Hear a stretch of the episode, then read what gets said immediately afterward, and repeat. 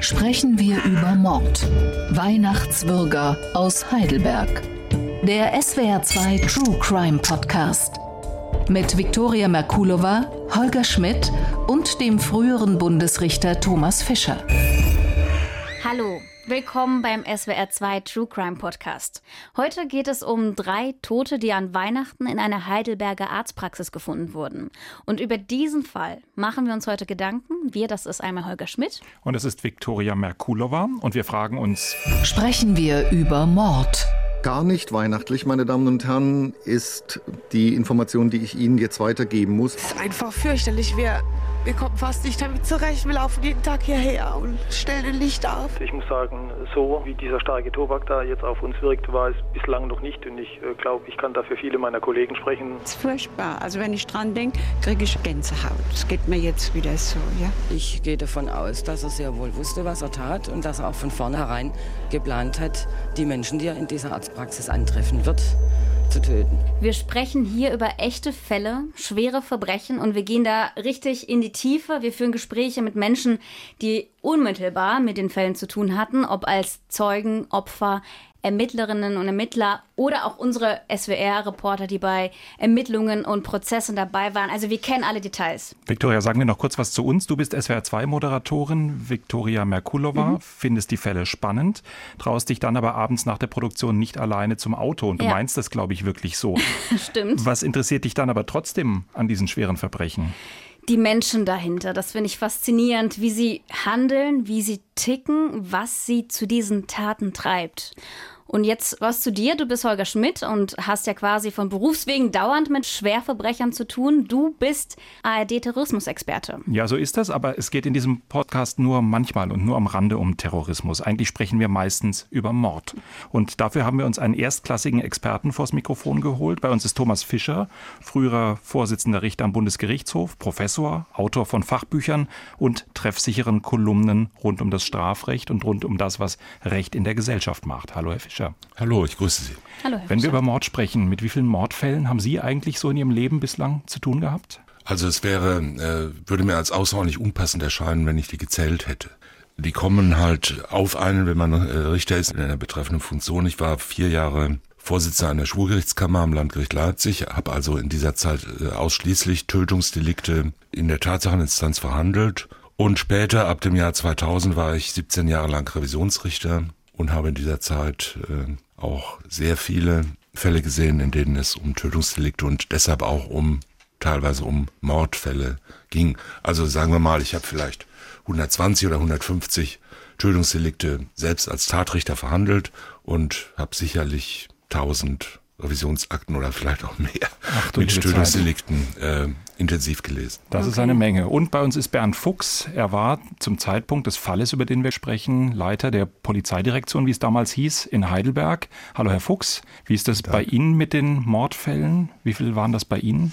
Also irgendwann hört man auf äh, zu zählen. Bei mir war es so, dass ich halt Tötungsdelikte, Todesermittlungen, Mordfälle aus verschiedenen Perspektiven bearbeitet habe. Einmal als äh, Sachbearbeiter, dann als Dezernatsleiter, dann auch als Leiter von Sonderkommissionen, Mordkommissionen. Ich habe es in der Lehre unterrichtet. Also es sind schon einige hundert. Und heute geht es um drei Fälle, Viktoria, die Ihnen, Herr Fuchs, Sie haben es uns schon vorher verraten, ganz besonders im Herz liegen. Viktoria, unser Fall heute.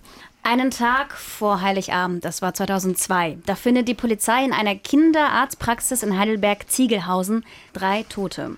Und wir hören doch mal jetzt mal ganz kurz rein, wie SWR-Reporter Stefan Buger die Tat damals im SWR beschrieben hat. Am Abend des 23. Dezember 2002 rufen die beiden erwachsenen Kinder des Arztehepaares Frederking bei der Polizei an. Sie machen sich Sorgen um ihre Eltern.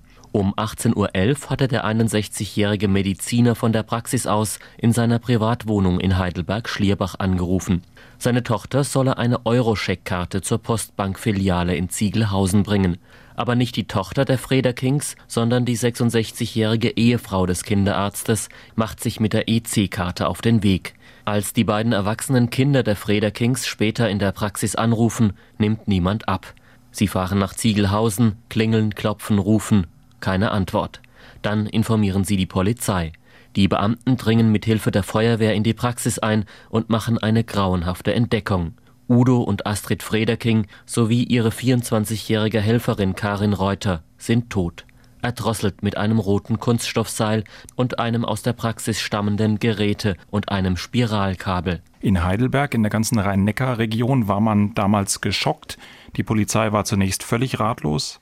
Die Opfer sind gefesselt. Es muss also einen Täter geben, der nicht mehr da ist, der geflohen ist. Das kann nicht unter diesen Personen selber passiert sein. Tja, fiese Frage an Thomas Fischer. Bei dieser ersten Schilderung kann man da schon spekulieren, wer da der Täter sein kann. Spricht dieser Tatort, spricht diese Schilderung schon für irgendetwas oder sind wir so ratlos wie die Polizei in dem Moment, als sie am Tatort ankommt? Ich denke letzteres. Wir sind äh, ratlos. Also aus dem äh, bloßen Umstand, dass drei äh, Leichen aufgefunden werden, kann man zunächst mal fast gar nichts schließen, außer dass sie tot sind und dass bei der Konstellation, dass alle drei offenbar gefesselt waren, dass es sich nicht um einen erweiterten Suizid beispielsweise handelt. Ebenso ist es natürlich in so einer Situation zunächst mal ganz offen, ob das jetzt sich überhaupt um Mord handelt oder nicht. Mhm. Im Sinne dieser rechtstechnischen Abgrenzung zwischen Mord und Totschlag. Der Mord ist ja eigentlich nur ein Totschlag in besonders schweren Fall. Nicht? Also mit besonders äh, herausgehobenen Merkmalen, die ganz verschiedener Art sein können subjektiv auf die Absicht des Täters abzielen oder objektiv auf die Umstände der Tat. Und wenn die vorliegen, wird der Totschlag zum Mord. Auf jeden Fall sieht die Tat total emotional ja. aus. Die Opfer sind erdrosselt worden. Es ist kurz vor Weihnachten. Victoria, was macht das mit uns? Sprachlos erstmal. Natürlich, wir fragen uns, ähm, wer der Mörder oder die Mörderin eigentlich ist und warum die drei Menschen sterben mussten. Und Chef der Polizei in Heidelberg war damals Bernd Fuchs. Was war denn damals Ihr erster Eindruck überhaupt vom Tatort? Äh, man ist zunächst fassungslos und äh, dann greift aber die Professionalität. Dann kommt eine gewisse Nüchternheit, auch wenn sie vielleicht erzwungen wird im Innern. Jetzt geht es darum, diese Fragen, die Sie jetzt alle schon gestellt haben in der Runde, zu beantworten. Jetzt beginnt die professionelle Seite der Polizeiarbeit. Sie sagen, Sie sagen professionelle Seite, ja. aber es sind natürlich viele Emotionen in dem Fall gewesen. Drei Tote. Dann haben wir Weihnachten, wir haben die Kinderarztpraxis. So hat es damals auch Ihr Pressesprecher, Harald Kurzer, der damalige Sprecher der Polizeidirektion Heidelberg, dem SWR erzählt. Ich bin jetzt etwa 25 Jahre im Dienst. Jetzt so fast punktgenau am Heiligabend einen Dreifachmord. Das ist also, wenn ich mich zurückerinnere, das ist eine ganz große Außergewöhnlichkeit und Besonderheit. Also auch sehr viele Emotionen von der Polizei. Aber an was für ein Motiv dachten Sie denn am Anfang überhaupt? Also die Emotionalität war natürlich vorhanden bei allen Kollegen, das ist klar, das lässt keinen kalt und da kann man noch so viel Professionalität für sich in Anspruch nehmen. Die meisten Kollegen haben ja Familie, haben Angehörige und standen am Vorabend vor Heiligabend da, um die letzten Geschenke zu kaufen, um vielleicht den Weihnachtsbaum zu schmücken und das ist halt in dem Beruf so, da kommt oft was dazwischen. Sie können eigentlich alles umkrempeln, können eigentlich sagen, kommt aus äh, den Weihnachtsferien wieder, jetzt geht's an die Arbeit, oder? Und das spricht auch für die Motivation der Kollegen, äh, wenn sie sowas sehen, wenn sie sowas äh, mitbekommen. Und dann ist einfach, das klingt jetzt vielleicht ein bisschen zu sachlich, aber dann ist einfach die Spurensicherung gefordert. Fischer, Sie haben die Fälle auf den Tisch bekommen, wenn Polizeiarbeit längst abgeschlossen war, wenn die Staatsanwaltschaft Bewertungen vorgenommen hat. Wenn Sie dann sich die Fälle angeguckt haben, wie wichtig ist es in diesem ersten Moment, dass die Polizei tatsächlich den richtigen Weg einschlägt? Ja, das ist äh, natürlich äh, außerordentlich wichtig. In den meisten Fällen auch entscheidend für die Frage, ob die Ermittlungen in die richtige oder zunächst oder gar insgesamt in die falsche Richtung laufen. Wenn ich vielleicht nur eine kurze Bemerkung machen darf zum Stichwort Emotionalität. Mhm. Ähm, die Sache selbst, wie Sie sie beschrieben haben, also der Sachverhalt, ist ja eigentlich nicht besonders emotional. Jedenfalls, wenn wir es nicht Näheres wissen. Also anders, wie wenn da jetzt äh, diese drei Menschen mit jeweils 40 Messerstichen getötet worden wären, wo man sozusagen schon im ersten Zugriff sieht, dass da ein hohes Maß an Affektivität eine Rolle gespielt hat. Ein Erdrosseln mit einem Strick oder mit Kabeln kann so sein, kann auch anders sein. Also die Emotionalität, von der wir jetzt hier sprechen, ist ja doch zunächst mal eine Emotionalität, die von außen kommt die in der Außensicht äh, erscheint, weil sie, weil die Menschen Klar, emotional ja. berührt sind. Ja. Für die Opfer, für ein Opfer, wenn man sich mal äh, so überlegt, für ein Opfer ist es zunächst mal relativ äh, egal, ob auch noch ein anderes Opfer tot ist. Das also ich denke da anders. Ich bin eher emotionaler. Ich denke, ein Opfer, zwei Opfer, drei Opfer, es wird immer schlimmer. Ja, aber dem Opfer ist ja wurscht, äh, sozusagen. Ja, dem Opfer kann es ja egal sein. Es ist ja nur uns nicht egal. Den, ja. den Zuschauern, den Menschen, die sagen, das ist aber schlimm, dass drei Menschen ermordet wurden. Dasselbe äh, gilt natürlich für den Zeitpunkt. Die äh, Totschläger und Mörder unter uns, entweder die, die es planen oder die, bei denen es zufällig geschieht, die richten sich ja nicht nach dem Kalender. Und man kann ja schwerlich von den Leuten erwarten, begeht bitte eure Morde in der ereignislosen Urlaubszeit oder so. Das ist ja eigentlich eine relativ äh, sinnlose Forderung zu mhm. sagen, mhm. an Weihnachten darf es aber nicht sein. Denn in der Regel wird ja der Mord oder der Totschlag nicht mit Weihnachten zusammen, in der Regel mit Weihnachten zusammenhängen, sondern ganz andere Motive haben. Das ist halt Zufall. Äh, es war, wenn man es im Nachhinein betrachtet, doch nicht ganz zufällig, dass diese Tat vor Weihnachten geschah, weil im Nachhinein äh, wird es klar, dass oft natürlich auch, ich sag mal, finanzielle Nöte, die dann gerade an Weihnachten zum Ausdruck kommen, auch handlungsleitend sind, ja, das gerade zuzuschlagen. Nicht spoilern, Herr Fuchs. Ja. Wir verraten noch nicht, okay. wo das Motiv liegt. Aber wir hören mal kurz in die Situation damals in Heidelberg, Ziegelhausen. Ich glaube, man kann weitergehen. Man kann sagen, in Heidelberg, in der ganzen Rhein-Neckar-Region, wie die Menschen das gesehen haben. Wir haben eine Umfrage aus den Weihnachtstagen 2002. Also ich war mir mal schockiert und überrascht, dass so Feiertage überhaupt so was passieren kann. Und man sieht sie jetzt an den Blumen der Kätze und dass die ganze Bevölkerung teilnimmt an der Trauer.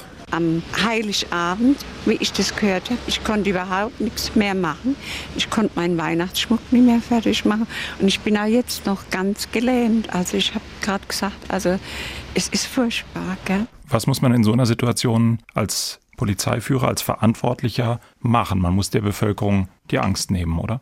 Ja, aber das ist fast unmöglich. Sie können sagen, lapidare Sätze wie die Polizei tut alles, wir machen dies und jenes. Wir kann versuchen zu beruhigen, dass es nicht unbedingt jetzt die Gefahr droht, dass der Täter wieder zuschlägt und so weiter. Aber das kriegen sie nicht angenommen. Das Einzige, was die Bevölkerung dann wirklich erwartet, möglichst schnell Klarheit, neue Erkenntnisse. Aber das Sicherheitsgefühl in der Situation können Sie noch durch alles Mögliche an Zureden und an wissenschaftlicher Begründung und so weiter nicht verhindern. Mhm. Herr Fischer, ein, einer in der Straßenumfrage hat gerade gesagt, dass in einem freien Land so etwas passieren kann. Hat eigentlich auch nicht viel miteinander zu tun, oder? Haben wir ein falsches Gefühl von der trügerischen Sicherheit unseres Alltags?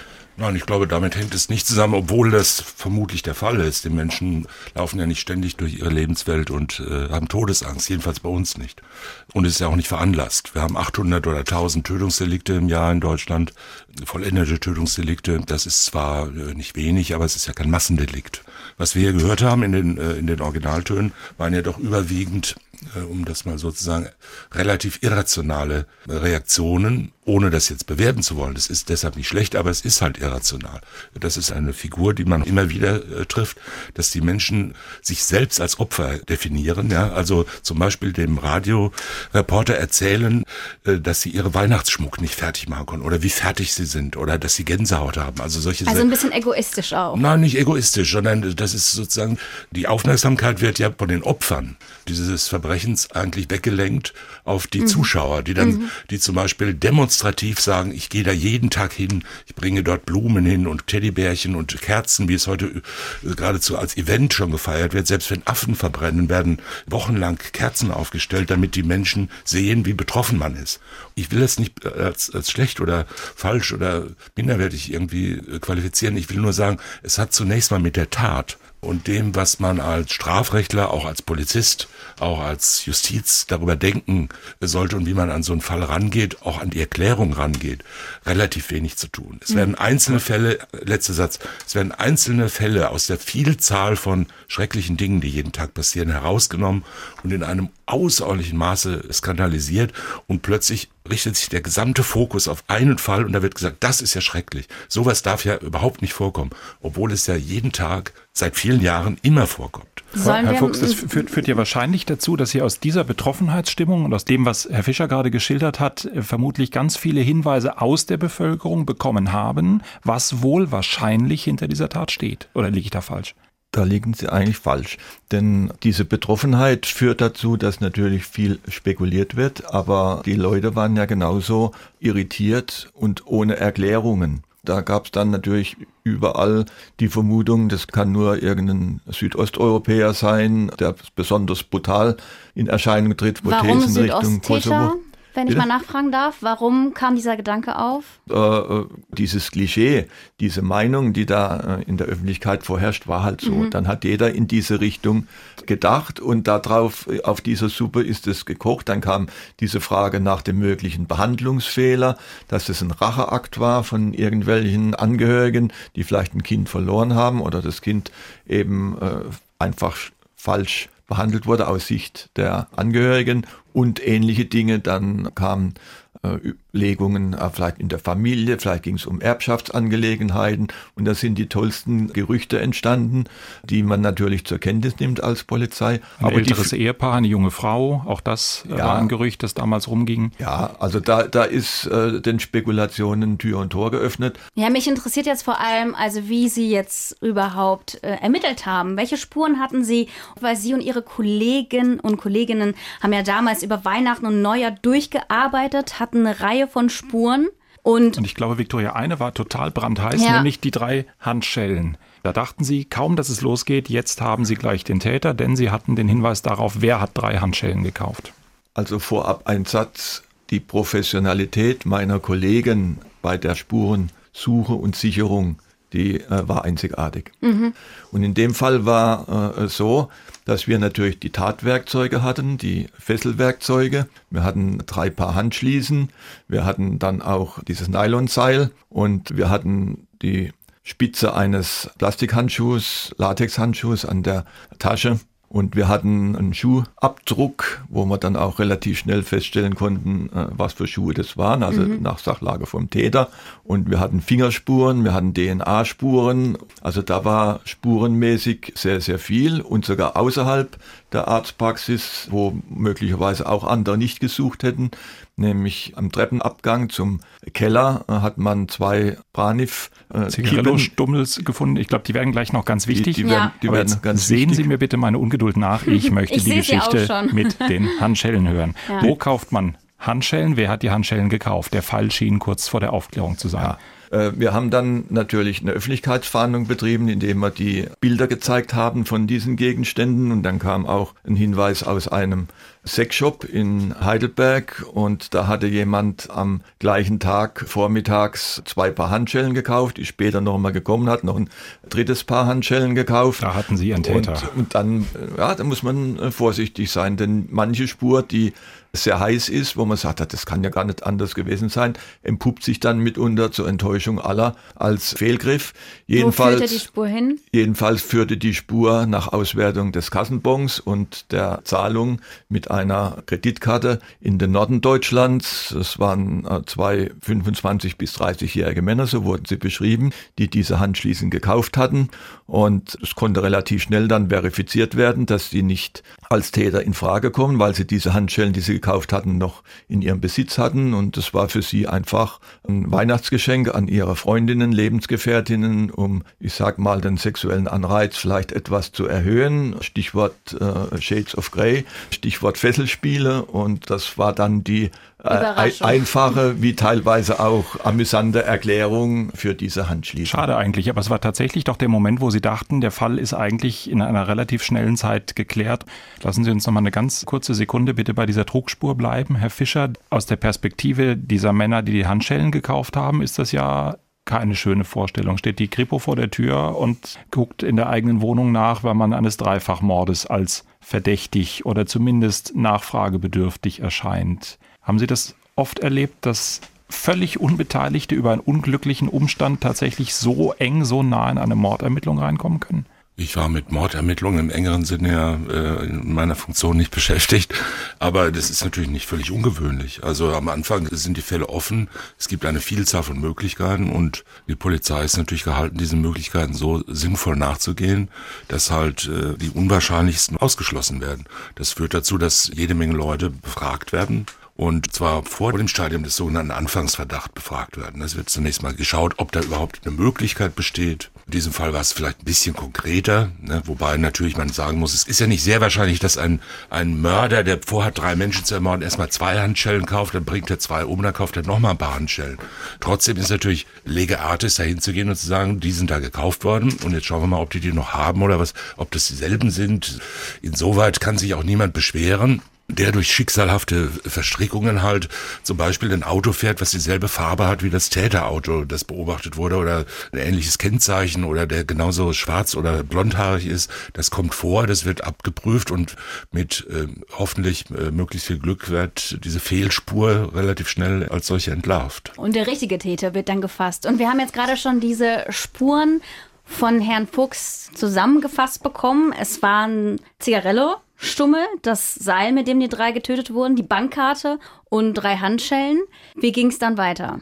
Ja, wir haben das Seil als Beispiel gefunden, äh, haben relativ schnell festgestellt, dass es in China produziert wird und haben dann natürlich ein Massenprodukt gehabt. Und jetzt versuchen Sie mal, Vertriebswege zu ergründen an Weihnachten zwischen den Jahren bis ins neue Jahr hinein. Das ist ein fast hoffnungsloses Unterfangen. Und äh, noch dazu damals ohne Twitter, Facebook oder irgendwas. Ja. Kann ich mir und, gar nicht vorstellen. Und wir haben dann, wir haben nicht, nein.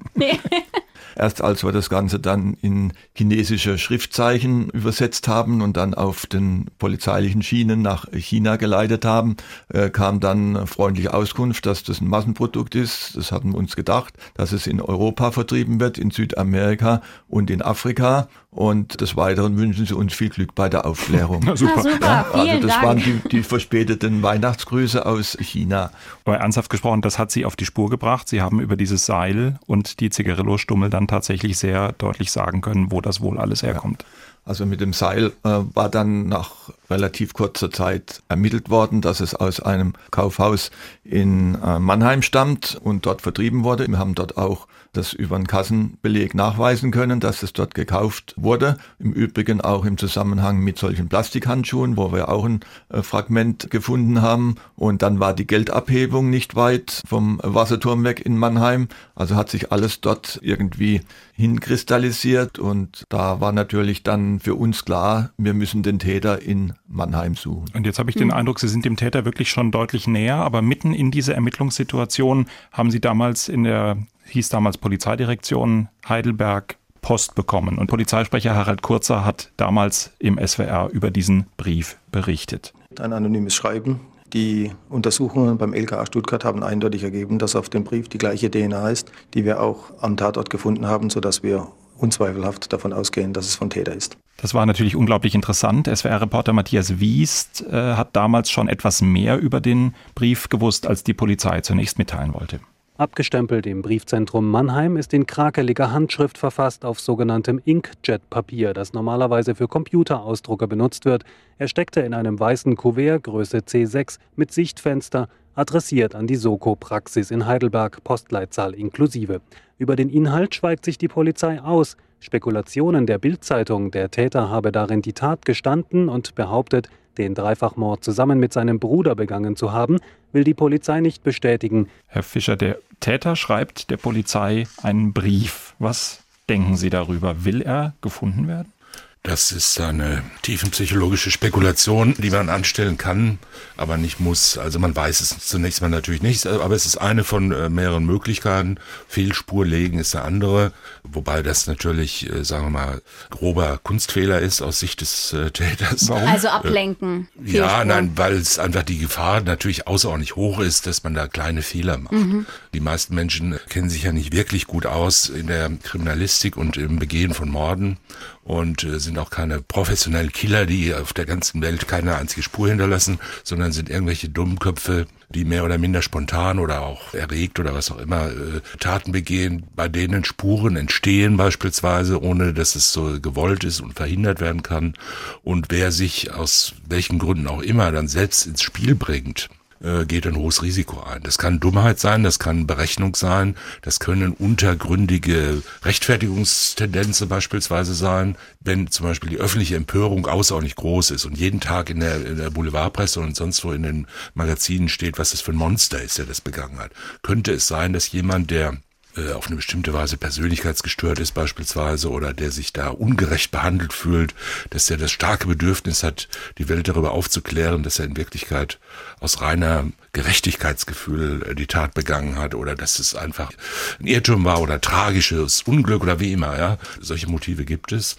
Aber er scheint ein Rechtfertigungsbedürfnis zu haben oder unter Druck zu stehen, wenn ich Sie richtig verstehe. Und auf jeden Fall, ganz offenkundig, ist man dem Täter tatsächlich in der Ermittlung und emotional nahegekommen. Äh, ich glaube, das kann uns am besten Herr, Herr Fuchs, Fuchs sagen, sagen, oder? Genau. Herr Fuchs, Sie haben diesen Brief gelesen, gesehen. Was steht denn da drin in diesem Bekennerbrief? Also Bekennerbrief ist ein Vokabular, das wir aus anderen Bereichen kennen. Für mich war das ein klarer äh, allerdings misslungener Versuch, die Polizei da irgendwo in die falsche Richtung zu lotsen. Da sind wir also jetzt wirklich äh, professionell genug. Ja, es war ein dummer, bauernschlauer Versuch, der gründlich in die Hose gegangen ist. Er wollte von Mannheim ablenken, indem er gesagt hat, äh, in dem Brief geschrieben hat, er ist nach Mannheim gegangen zum Geld abheben, weil in Heidelberg zu viel Polizei war. Und dann hat er weiter uns klar gemacht, dass wir eigentlich nichts mehr unternehmen brauchen, weil äh, sie fliegen in Heimat. Ja, äh, am Sie sind zwei oder drei sie. oder vier. Und dann hat er noch äh, geschrieben, dass sein Bruder mit dem Kopf die Frau Doktor an Heizung gebunden hat und er hätte äh, Herrn Doktor die linke Hand zerschnitten mit einem Messer wegen Checkkarte Herausgabe der PIN. Und stimmte das, das, denn? Gab es solche Verletzungen? Das ist Täterwissen, ja. eindeutig mhm. gewesen. Und von daher wussten wir auch, uh, unabhängig dann von der Spurensicherung, dass der Täter versucht hat, davon abzulenken. Er wollte den Verdacht auf Ausländer lenken, deswegen die etwas kruden Formulierungen. Auf der anderen Seite merkt auch ein Laie, ob jemand äh, muttersprachlich Deutsch versucht, als Ausländer da in Erscheinung zu treten. Also das Ganze. Äh, Haben Sie da ein Beispiel? Was hat er dann zum Beispiel geschrieben, was so sich total komisch angehört hat? Äh, Sie brauchen uns nicht suchen, wir fliegen Wochenende in Heimat zurück. In Heidelberg war Polizei vor Bank, deshalb mit Taxi nach Mannheim und zurück. Oder an Herrn Soko. Also jeder deutschsprachige Idee, ja. weiß, ja, also ein ja. plumper Versuch, den Verdacht auf einen Ausländer zu lenken. Im Übrigen auch, wenn er da immer von seinem Bruder spricht oder einmal von seinem Bruder spricht, hat es unsere erste Einschätzung auch bestätigt, dass es ein Einzeltäter ist.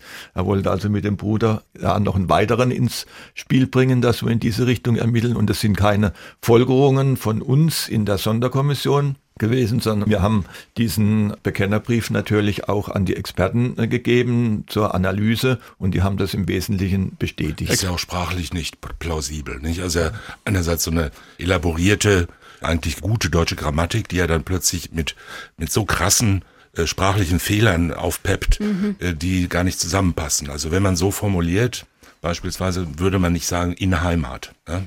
Äh, das, Oder Soko wissen ja, das, ja auch das die passt meisten nicht, was das, das heißt. Das passt einfach nicht. Ja, ja. So das heißt also, aber, ja, wenn ich Sie richtig verstehe, hier haben Sie eigentlich im Grunde den Brief genommen und eigentlich immer das Gegenteil angenommen. Wenn er von zwei Leuten spricht, sind Sie sich sicher, er ist alleine. Wenn er schreibt, er ist von äh, Mannheim weg, sind Sie sich sicher, er ist noch da. Dann war das ja quasi wie eine Art Anleitung, ihn zu finden, oder? Also er hatte mit Sicherheit nicht äh, beabsichtigt, irgendwo so nach dem Motto, ich kann immer, ich will jetzt, dass die Polizei mich findet. Das war nicht Intention dieses Briefes, sondern es war der Versuch, von Mannheim äh, die Schlinge, die sich um ihn zieht, ein bisschen abzulenken und wieder Richtung Heidelberg zurückzuweisen. Das war für mich klar erkennbar und äh, wir haben ja schon ein paar andere Fakten noch festgestellt äh, mit dem Kaufhaus, mit den äh, Zigarillos und so weiter, mit dem genau. Geld abheben, dass sich alles, äh, ich sag mal, in Mannheim um die Quadrate herum verdichtet. Ja, also parallel zu diesem merkwürdigen Brief sind Sie dem Täter ja immer näher gekommen, sagen Sie auch selbst und wahrscheinlich waren am Ende die Zigarillos die entscheidende Spur. Ja, da war eine sehr patente äh, Verkäuferin in diesem Kaufhaus, in dem Kiosk, wo eben Tabakwaren verkauft wurden. Und die hat sich spontan daran erinnert, auch auf Befragen der Kollegen, beziehungsweise nach der Presseveröffentlichung, dass da in regelmäßigen Abständen jemand Zigarillos kauft, zwar in größeren Mengen, stangenweise, und einmal im Monat kommt und äh, das hat dann auch dazu geführt, dass äh, zwei Kollegen äh, den Käufer dieser Zigarillo-Stangen überprüft haben, ihn auch äh, daktyloskopisch behandelt haben, also die Fingerabdrücke, Fingerabdrücke, Fingerabdrücke ja. genommen haben und auch bespeichelt haben, sprich eine DNA-Abstrich abgenommen haben. Aber die kamen eigentlich zu der Erkenntnis, kann ich absolut nachvollziehen, dass er, der, es dass er es nicht ist. Nicht, weil die Fakten gegen ihn sprechen, sondern weil sie einfach einem Mann von dieser Körperfülle, von diesem Aussehen, von dieser Behebigkeit und Trägheit nicht zugetraut hatten, dass er auf diese Art und Weise drei Menschen an eine Heizung fesselt und erdrosselt. Aber sie hatten es mit einer, wenn ich das so sagen darf, total cleveren Zigarettenverkäuferin zu tun und von der haben wir auch ein Interview bei uns im SWR-Archiv gefunden. Er kam schon regelmäßig. Also er kam einmal im Monat und zwischendrin halt noch einmal. Zumindest mal hat er die Zeitung gekauft. Da kann, kann ich mich schon dran erinnern. Ne? War nicht ein gesprächiger Typ, der hat verlangt, was er wollte.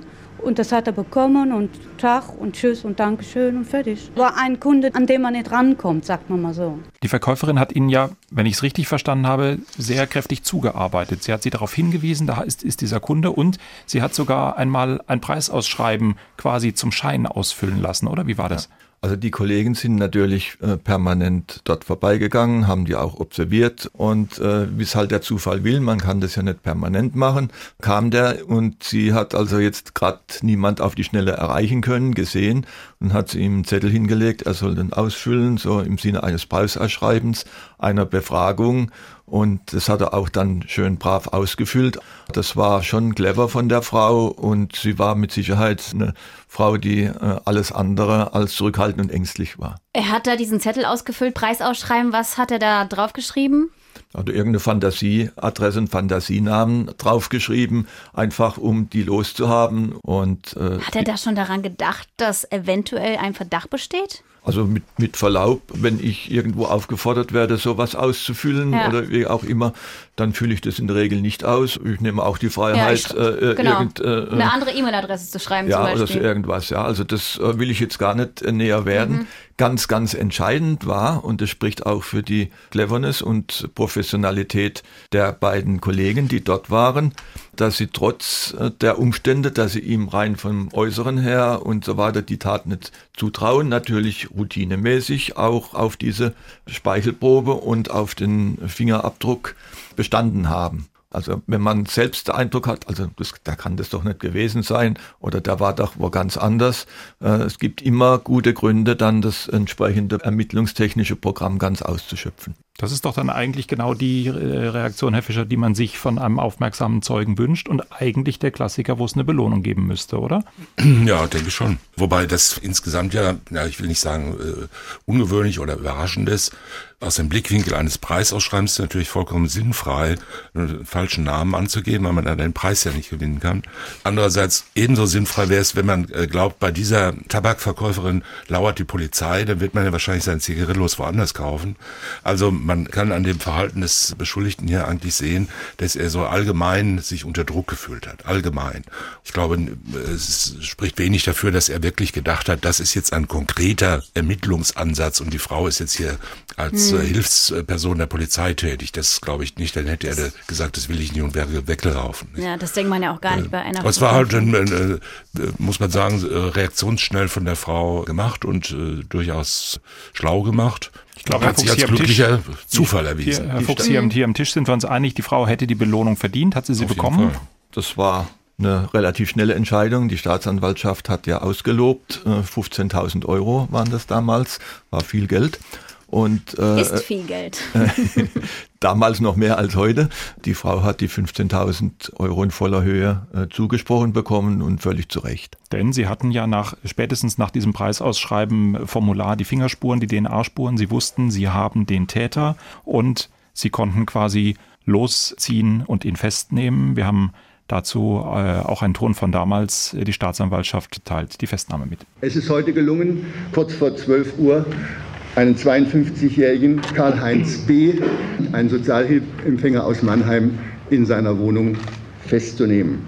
Dank des erheblichen Fahndungsdruckes hatte er schon ein Schreiben vorbereitet, auf das er auch verwiesen hat, das überschrieben war mit Geständnis über Mord an Ehepaar Freda King und der Sprechstundenhilfe. Das heißt, Sie sind dahin gekommen und er war quasi vorbereitet. Es war in der Tat so, er war darauf vorbereitet, äh, dass wir kommen. Die vier Beamten haben ihn da auch relativ teilnahmslos auf der Couch sitzend äh, vorgefunden. Er hatte allerdings Aufklingeln nicht aufgemacht, sondern die Tür musste aufgebrochen werden und er hat sicherlich dieses Geständnis nicht umsonst geschrieben, sondern in der Erwartung, es ist nur eine Frage von Stunden oder Tagen, bis die Kripo mich erwischt hat. Äh, wir hatten ja auch damals noch Vorbereitungen getroffen für eine Massenbespeichelung nach bestimmten Kriterien, also auch Sozialhilfeempfänger, die dort wohnen.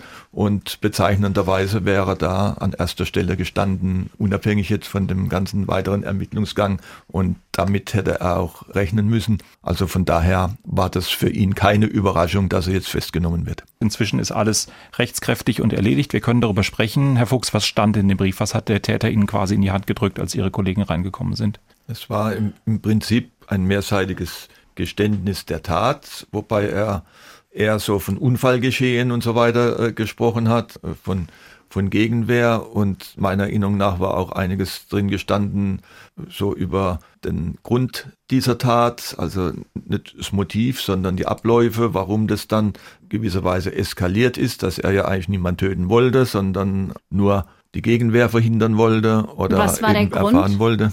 Also Was hat er da geschrieben? das äh, stand so detailliert in dem Brief nicht drin. Mhm. Aus Ihrer Sicht, was war der Grund letztlich für die drei Toten? Also es muss wohl so gewesen sein, dass er von der Frau Freda King äh, die PIN wissen wollte von dieser Eurocheck-Karte. Aber sie hatte in der Eile die Eurocheck-Karte der Tochter mitgenommen und hatte auch vorher schon Probleme mit ihrer eigenen PIN, so dass ich der Überzeugung bin, dass sie in der Situation nicht sofort die PIN sagen konnte und er dann eben auch vielleicht mit der Schnittverletzung an der Hand von Herrn Frederking versucht hat, die unter Druck zu setzen, dass sie diese PIN eben rausgibt und vielleicht auch, oh, das ist auch eine Hypothese, dass die Sprechstundenhilfe dann auch gedrosselt wurde und vielleicht zu lang und zu intensiv, dass dann das, was er als Unfall bezeichnet, eingetreten ist. Also die Lage ist dadurch eskaliert und ich bin der Überzeugung, dass er dann nicht so einfach den Raum verlassen wollte, weil ihm klar war, dass wenn jetzt eine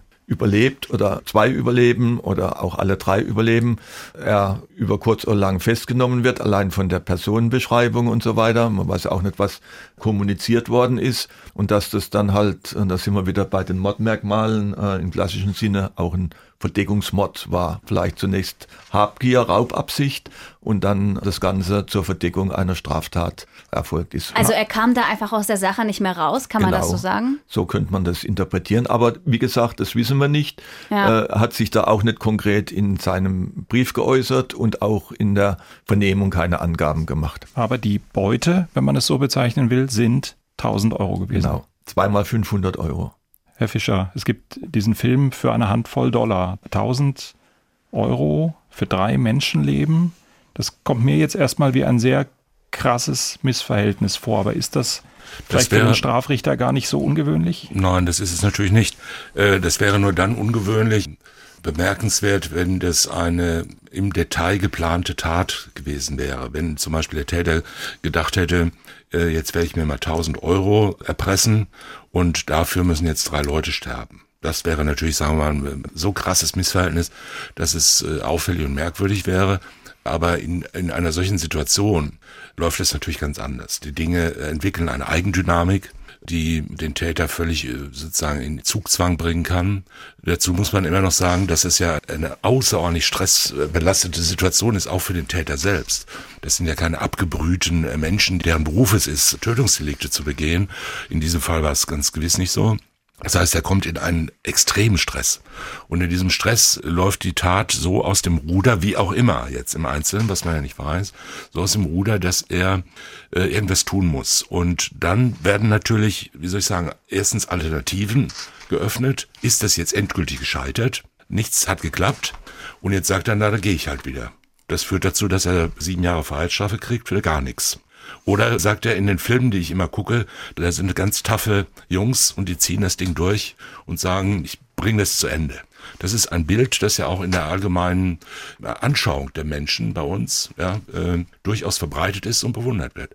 Also Leute, die sich nicht aus der Ruhe bringen lassen, Leute, die kaltblütig eine Sache zu Ende bringen, gelten, wenn sie sich die Thriller anschauen und die äh, massiven Gewaltdelikte, die uns im Fernsehen und im Kino vorgeführt werden, äh, sind das ja geradezu heldenhafte Personen, die es fertigbringen, in einer solch stressigen Situation äh, noch Erfolg zu erzielen. Das heißt, er muss sich entscheiden zwischen der Möglichkeit, Erfolg zu haben und dem völligen Scheitern, dem absoluten Scheitern und als Versager da rauszugehen und nichts hat geklappt. Aber muss man dann nicht eigentlich, Herr Fischer, darüber diskutieren, dass dann möglicherweise die, die Strafe vielleicht für Fälle zu hoch ist, äh, in denen der Täter versucht, da noch mit einem blauen Auge rauszukommen? Sie haben gesagt, vielleicht so wäre es sieben Jahre wert gewesen als Freiheitsstrafe, wenn er aufgehört hätte zu einem gewissen Zeitpunkt. Das war jetzt, sagen wir mal, relativ ja. aus der hohlen Hand so mal dahin okay, gesagt. Ja, wenn er gesagt hätte, okay, es hat nicht geklappt, ich gehe wieder, dann wäre natürlich das ein sogenannter Rücktritt vom Versuch gewesen. Der führt zur Straffreiheit, was die schwere räuberische Erpressung betrifft. Würde aber natürlich die Körperverletzung würde bleiben, die gefährliche Körperverletzung und anderes wahrscheinlich würde bleiben.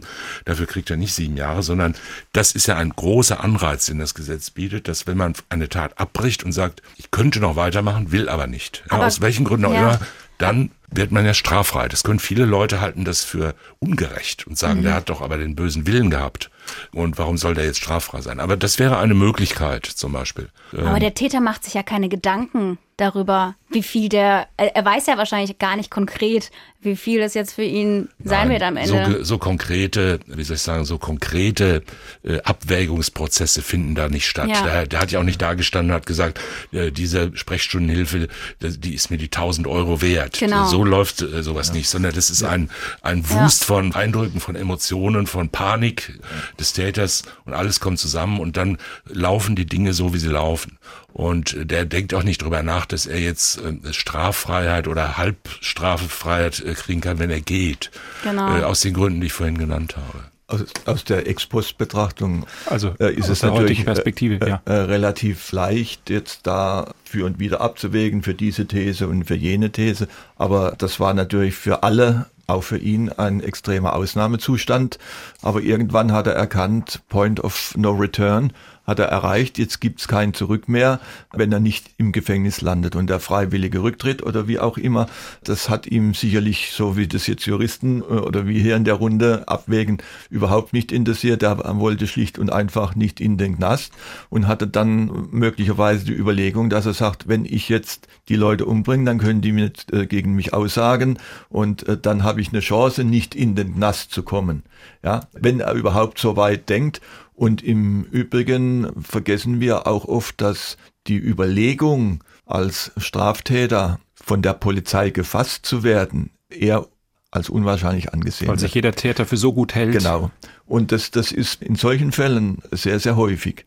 Und ich könnte mir auch vorstellen, dass er in Wirklichkeit schon davon ausgegangen ist, dass die Summe deutlich höher ist, die er, wenn er irgendwelche Kreditkarten oder Scheckkarten oder Euro-Scheckkarten, wie es damals noch hieß, erbeutet oder vielleicht auch Bargeld erbeutet, dass er weiß, äh, so Abrechnungsende, Monat Dezember geht zu Ende, äh, vielleicht Ärzte ist da Geld zu holen. Ja, es gibt ja auch Arztpraxen, wo noch relativ viel Cash bezahlt wird, in der Regel nicht mehr. Aber das sind so Dinge, wo wir halt uns Gedanken machen können, aber wahrscheinlich werden wir es nie mehr erfahren. Ich möchte mal ganz kurz diesen Menschen angucken. Der war ja nicht alleine. Also zwei Kinder hatte er. Wie genau sah das bei ihm im Kopf aus? Wollte er ganz normal dann später an Weihnachten tatsächlich mit seinen Kindern feiern? Also die Version, die äh, auch in dem Brief äh, stand, dass er eben mit dem Bus äh, durch die Gegend gefahren ist und auf der Suche war, um noch irgendwelche Mittel zu finden, um den Kindern oder dem Sohn, wie auch immer, noch ein Weihnachtsgeschenk bereiten zu können. Und da sei ihm dann auch diese hell erleuchtete Praxis aufgefallen und da wollte er da zu Geld kommen, so seine Version, und ist halt da rein äh, und hat äh, sich da irgendeine Geldquelle erhofft, um Weihnachten auch was schenken zu können. Mhm. Wem auch immer, der Familie. Nach meinen Informationen war der Kontakt zu der Familie so gut wie nicht mehr vorhanden. Herr Fischer, Sie überzeugt das nicht so, wenn ich Sie. Nein, in keiner Weise. Das ist ja für, eher also fernliegend. Ja. Die Version also es ist, von, Ihnen. Natürlich, ja, ja. ist ja klar. Es können immer ähm, zwei Sondern es, ähm, Das ist halt eine klassische Geschichte, die man sich äh, ausdenkt, um sich als gemütvollen Menschen darzustellen. Ne? Ich wollte äh, gerne mit meiner Familie unter dem Tannenbaum sitzen und bin aber so arm und äh, ich meine, niemand geht ja so durch die Stadt und sagt, wo kriege ich ein Weihnachtsgeschenk her? Nimmt mal vorsorglich drei Paar Handschellen mit und ein Seil zum Erdrosseln. Mhm. Das ist ja eher unwahrscheinlich. Also alle Menschen haben irgendwelche Gründe, sowas zu machen. Ja, natürlich, er, wollte Geld erpressen und das hat er versucht und er wollte das Geld für irgendwas haben. Ob das jetzt Weihnachten war und ob er jetzt Geschenke für andere kaufen wollte oder sich selber ein schönes Weihnachtsfest machen, so what, mag ja. hinstellen, ist auch egal. Ja. Also, Lebenslange Haft, eigentlich, Herr Fischer, unausweichlich, so wie wir den Fall jetzt hier vor uns liegen haben. Ja, da muss man nochmal einen kleinen juristischen Spot äh, werfen. Der Unterschied zwischen Totschlag und Mord ist nicht nur auf der Tatbestandsseite, dass der Mord halt zum Beispiel in diesem Fall zur Verdeckung einer anderen Straftat oder mit gemeingefährlichen Mitteln oder wie auch immer aus Habgier äh, stattfindet, sondern auch in der Rechtsfolge ist es Unterschied. Der Totschlag wird bestraft mit Freiheitsstrafe zwischen 5 und 15 Jahren. Der Mord ist also außer Völkermord die einzige Tat, die eine sogenannte absolute Strafe hat. Es gibt keinen Strafrahmen für Mord. Das ist sehr umstritten. Die Masse der Bevölkerung möchte daran festhalten. Und die sogenannte absolute Strafe, die keine Abstufung zulässt, ist die sogenannte lebenslange Freiheitsstrafe. Und das hat viele, natürlich hat gewisse Vorzüge auch in der allgemeinen Anschauung, dass man sagt, das ist das Schlimmste, was es gibt und das soll auch mit dem Schlimmsten, was es gibt, bestraft werden. Äh, andererseits sind in dieser Absolutheit der Strafdrohung natürlich auch Ungerechtigkeiten vorhanden. Das war ja der Grund, warum vor einigen Jahren sehr lebhaft wieder mal diskutiert wurde, diesen Mordtatbestand zu ändern und einen sogenannten minderschweren Fall einzuführen, weil wir natürlich Fälle haben, die von höchster Verwerflichkeit und größtem Unrecht und schwerster Schuld reichen bis zu Fällen, wo wir fast sagen, das ist menschlich nachvollziehbar. Ja, es also ist nachvollziehbar, einen Menschen zu töten? Nachvollziehbar allemal. Äh, das sind ja nicht alles Monster, die da rumlaufen.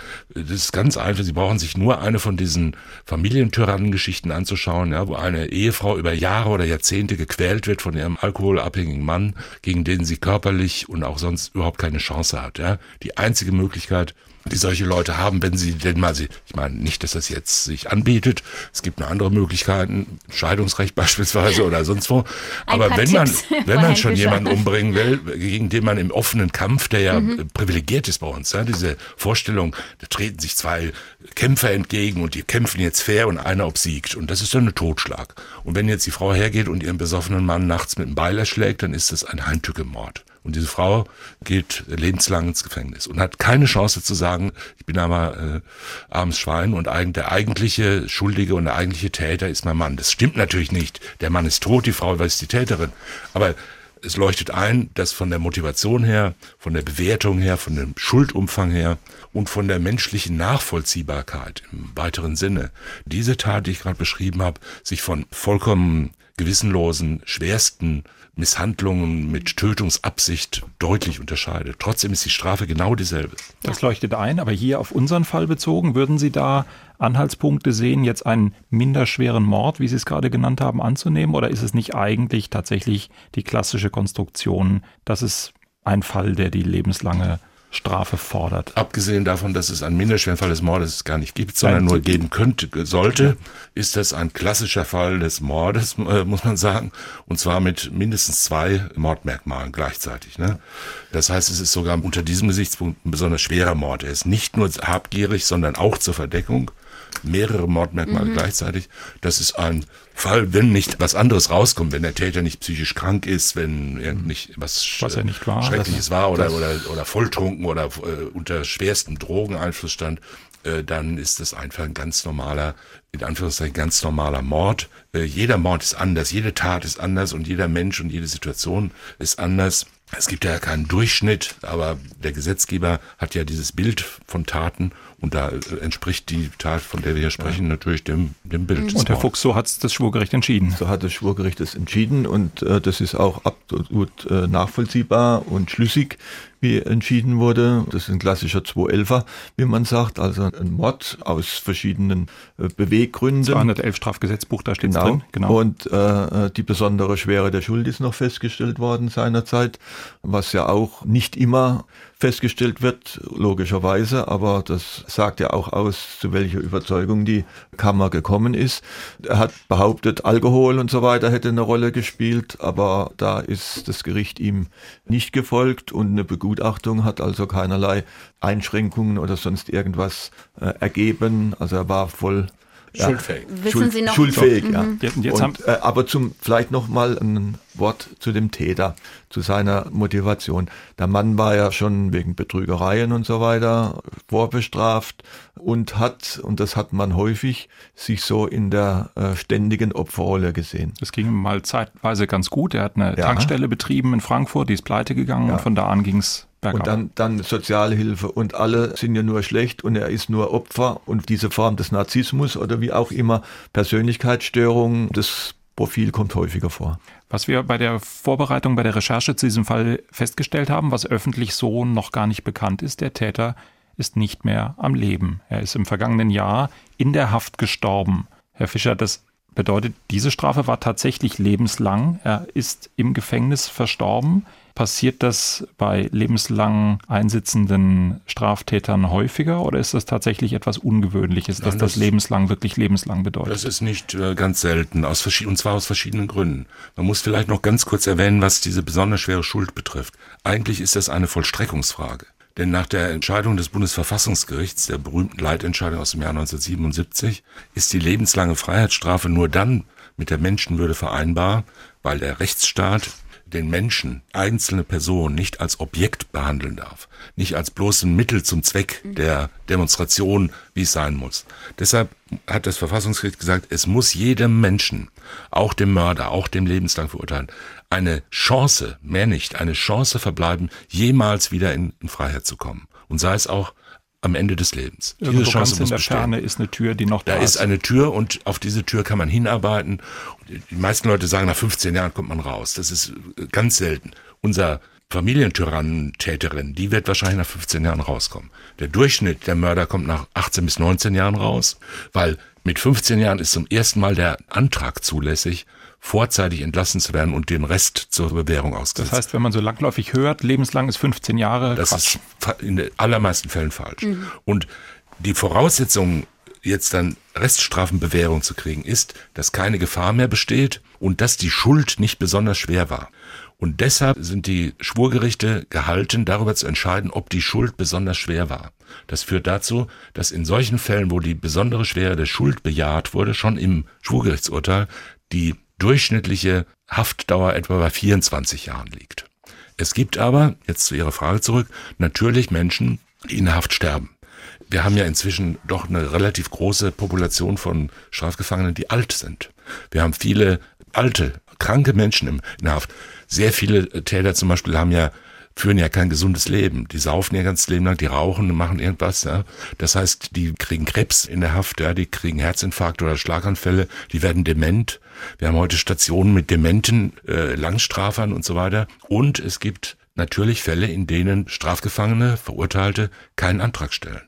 Die Entlassung auf Bewährung setzt voraus, dass der Strafgefangene einen Antrag stellt. Also die wollen gar nicht mehr raus. Das führt so langjährige Haft Mhm. Führt ja nicht dazu, dass die Menschen jetzt 24 Jahre lang jeden Tag sich Mhm. überlegen, wie konnte ich das nur machen. Ja.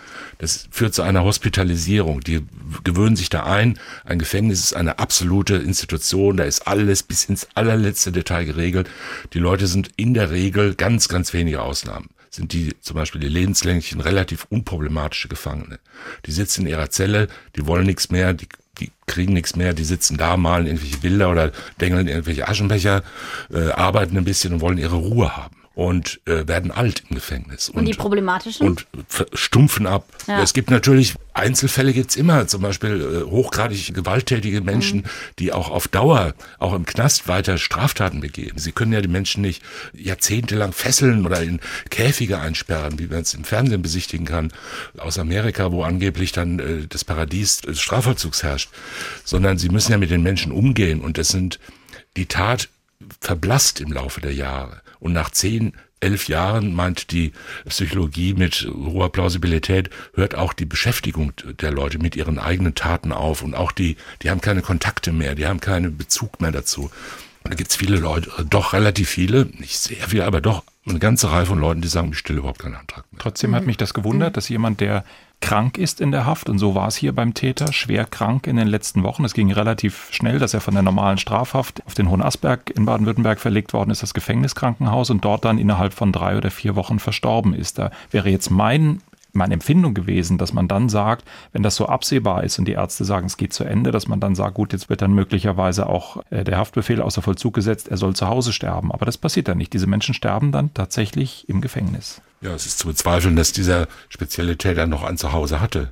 Das Beste, was ihm passieren konnte, ist wahrscheinlich ein anständiges Haftkrankenhaus, wo er ja nach allgemeinen Standards äh, gepflegt wird. Und wenn er rauskommt, dann geht er halt ins nächste Krankenhaus. Der ist ja auch nicht anders.